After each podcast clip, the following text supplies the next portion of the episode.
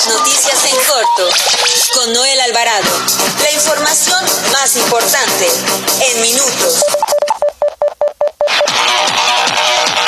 El exgobernador de Puebla, Mario Marín, fue detenido en Acapulco por agentes de la Fiscalía General de la República debido a que es acusado del delito de tortura en el caso de la periodista Lidia Cacho. Las noticias en corto con Noel Alvarado. Muy buenas tardes. Los saluda Noel Alvarado, editor de información del periódico La Prensa. Transmitimos en vivo desde la cabina azul de los estudios Tepeyac por el 760 de AM ABC Radio México, sonido original de Organización Editorial Mexicana. Gracias por acompañarnos en las noticias en corto de las 18 horas de este 3 de febrero del 2021. Nacional. La Suprema Corte de Justicia de la Nación anuló 22 disposiciones del acuerdo por el que se emite la política de confiabilidad, seguridad, continuidad y calidad en el sistema eléctrico nacional. Con el voto en contra de la ministra Yasmín Esquivel, la segunda sala de la Corte resolvió que el acuerdo de la Secretaría de Energía obstaculiza la competencia económica y favorece indebidamente a la Comisión Federal de Electricidad. Durante la sesión de este miércoles, los ministros declararon fundados la mayor parte de los argumentos de la controversia constitucional que promovió la Comisión Federal de Competencia Económica. Indicaron que la Secretaría de Energía es la autoridad facultada para emitir las políticas del sistema eléctrico nacional. No obstante, dichas políticas deben ajustarse al marco constitucional y legal vigente que deriva de la reforma energética del 2014. Y en otro tema, el consejero, el Consejo General del Instituto Nacional Electoral aprobó la boleta electoral que utilizará, que se utilizará en las elecciones federales del próximo 6 de junio. El formato aprobado considera a los 10 partidos políticos nacionales y dos espacios para candidatos independientes. Con 10 votos a favor y uno en contra, los consejeros aprobaron la boleta que estará dividida en dos columnas en donde los emblemas irregulares se ubican en la sección central, lo que según la Universidad Autónoma Metropolitana genera un efecto óptico de semejanza, o sea que la distribución es pareja para todos los actos actores políticos. Además, además los mexicanos cuyo apellido paterno comience con la letra A y hayan nacido en agosto y septiembre serán invitados a integrar las mesas directivas de casilla en la jornada, jornada electoral del 2021. En otra información, luego de que la Comisión Nacional de Mejora Regulatoria aprobó el acuerdo secretarial por el que se establecen las reglas generales de la licencia federal digital, la Secretaría de Comunicaciones y Transportes se prepara para que la emisión del nuevo documento. Con motivo de la pandemia por COVID-19, la Secretaría de Comunicaciones y Transportes determinó la necesidad de transitar a esquemas de identificación digital para eliminar el contacto físico, generar importantes ahorros al erario y disminuir el impacto ecológico al sustituir las licencias impresas en PVC. La nueva licencia digital será válida para los cuatro modos de transporte regulados por la Secretaría de Comunicaciones y Transportes, autotransporte, ferroviario, aéreo y marina mercante. En una primera etapa solo se expedirá para conductores de vehículos de autotransporte y personal técnico ferroviario. Posteriormente se implementará esta tecnología para las otras dos modalidades. También informo que el exgobernador del estado de Puebla, Mario Marín, fue eh, conocido como el Gober Precioso, fue capturado por la Fiscalía General de la República en Acapulco Guerrero tras un cateo en un inmueble, revelaron funcionarios del gobierno federal. Contra el exmandatario pesa una orden de aprehensión por, la, por su presunta responsabilidad en el delito de tortura en agravio de la periodista Lidia Cacho. El delito del que se le acusa fue consignado bajo el sistema de justicia penal mixto, es decir, está tipificado como grave y no alcanza libertad bajo fianza. En las próximas horas el exgobernador será trasladado a Cancún, Quintana Roo, para ser puesto a disposición de la autoridad judicial que lo requiere. En abril del 2019, la magistrada María Elena Suárez, titular del primer Tribunal Unitario vigésimo séptimo circuito, ordenó la aprehensión del exgobernador, así como del empresario Kamel Nasif, por su presunta responsabilidad en el delito de tortura en agravio de la periodista Lidia Cacho, hecho que ocurrió en el 2005. Metrópoli. Las alcaldías de Iztapalapa, Cuauhtémoc y Tlalpan se encuentran entre los 10 municipios con más feminicidios en México, según el último reporte del Secretariado Ejecutivo del Sistema Nacional de Seguridad Pública.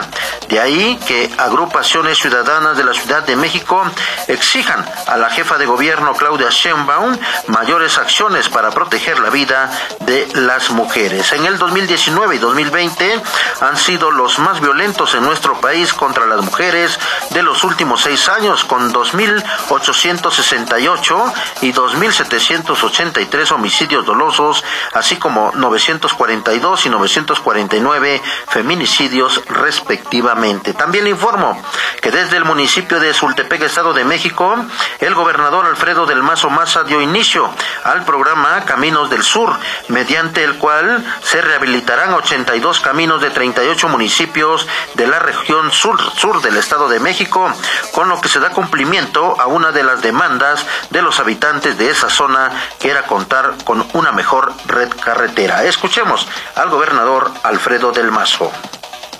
Hoy estamos dando el banderazo de salida a un programa muy importante que va a consistir en rehabilitar 82 caminos, carreteras, vialidades del sur del Estado de México. Son 38 municipios que van a ser beneficiados con este programa, esta inversión muy importante que estamos haciendo, para que estos caminos eh, y el 70% de los caminos del sur del Estado de México puedan rehabilitarse, es decir, dejarlos en buenas condiciones también, mire, le informo en otro tema que con un crecimiento en la cobertura y en la oferta de licenciaturas y posgrados, la jefa de gobierno Claudia Sheinbaum dio a conocer los avances de las dos universidades públicas que han creado en esta administración, el Instituto de Educación Superior Rosario Castellanos y la Universidad de la Salud. En el evento estuvo la secretaria de Educación, Ciencia, Tecnología e Innovación, Rosaura Ruiz Gutiérrez, donde, donde se destacó que estas dos instituciones han representado casi 25 mil espacios para estudiantes. Escuchemos parte de lo que dijo la secretaria Rosaura Ruiz Gutiérrez. En la ciudad, decía, tenemos uno de los sistemas más sólidos del país, o el más sólido. Tenemos eh, cerca de 800 mil estudiantes, de manera que podemos decir prácticamente el 18% de los estudiantes de educación superior están en la Ciudad de México eh, en, relación al país.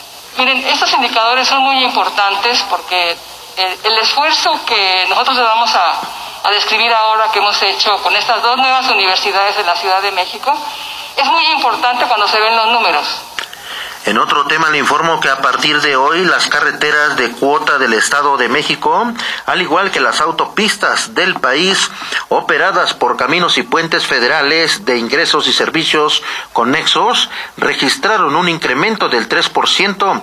Las cuatro vías de peaje con mayor afluencia vehicular en el territorio estatal, la Chamapa Lechería, Amecameca, Nepantla, México Puebla y la México Querétaro, tuvieron un incremento relacionado con el ajuste inflacionario relacionado realizado por el Fondo Nacional de Infraestructura. También le informo que la directora del, general del Sistema de Transporte Colectivo, Florencia Serranía, dio a conocer que los trabajos para el restablecimiento de la línea 2 del metro van en tiempo, con un avance general del 50%, lo que permitirá su reapertura para el próximo lunes 8 de febrero. También le informo que durante la aplicación del programa Reactivar sin arriesgar, el Instituto de Verificación Administrativa apercibió nueve comercios toda vez que no respetaron el horario de atención permitido tras la pandemia generada por COVID-19. Nota roja.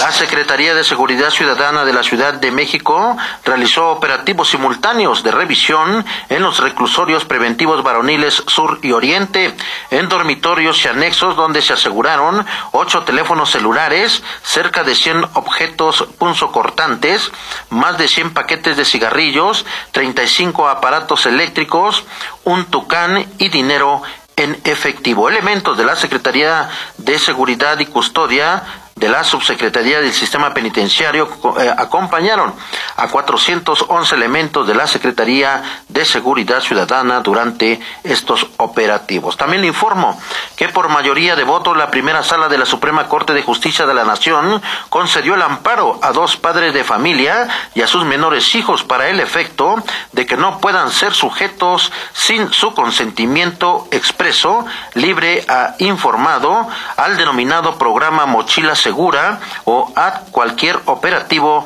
asociado derivado de él mismo. Además, el empresario mexicano Alonso Ancira ha llegado a México extraditado procedente de España para ser presentado ante un juez de distrito especializado en el sistema penal acusatorio adscrito al Centro de Justicia Penal Federal de la Ciudad de México con sede en el reclusorio norte, debido a que se le acusa de asociación delictuosa y operaciones con recursos de procedencia ilícita. Con esto concluimos las noticias en corto. Continúe con la programación de ABC Radio. Se despide Noel Alvarado. Nos escuchamos mañana al mediodía. Las noticias en corto con Noel Alvarado. La información más importante en minutos. Www.abcradio.com.mx. Síguenos en nuestras redes sociales y escucha nuestros podcasts en Spotify y iTunes.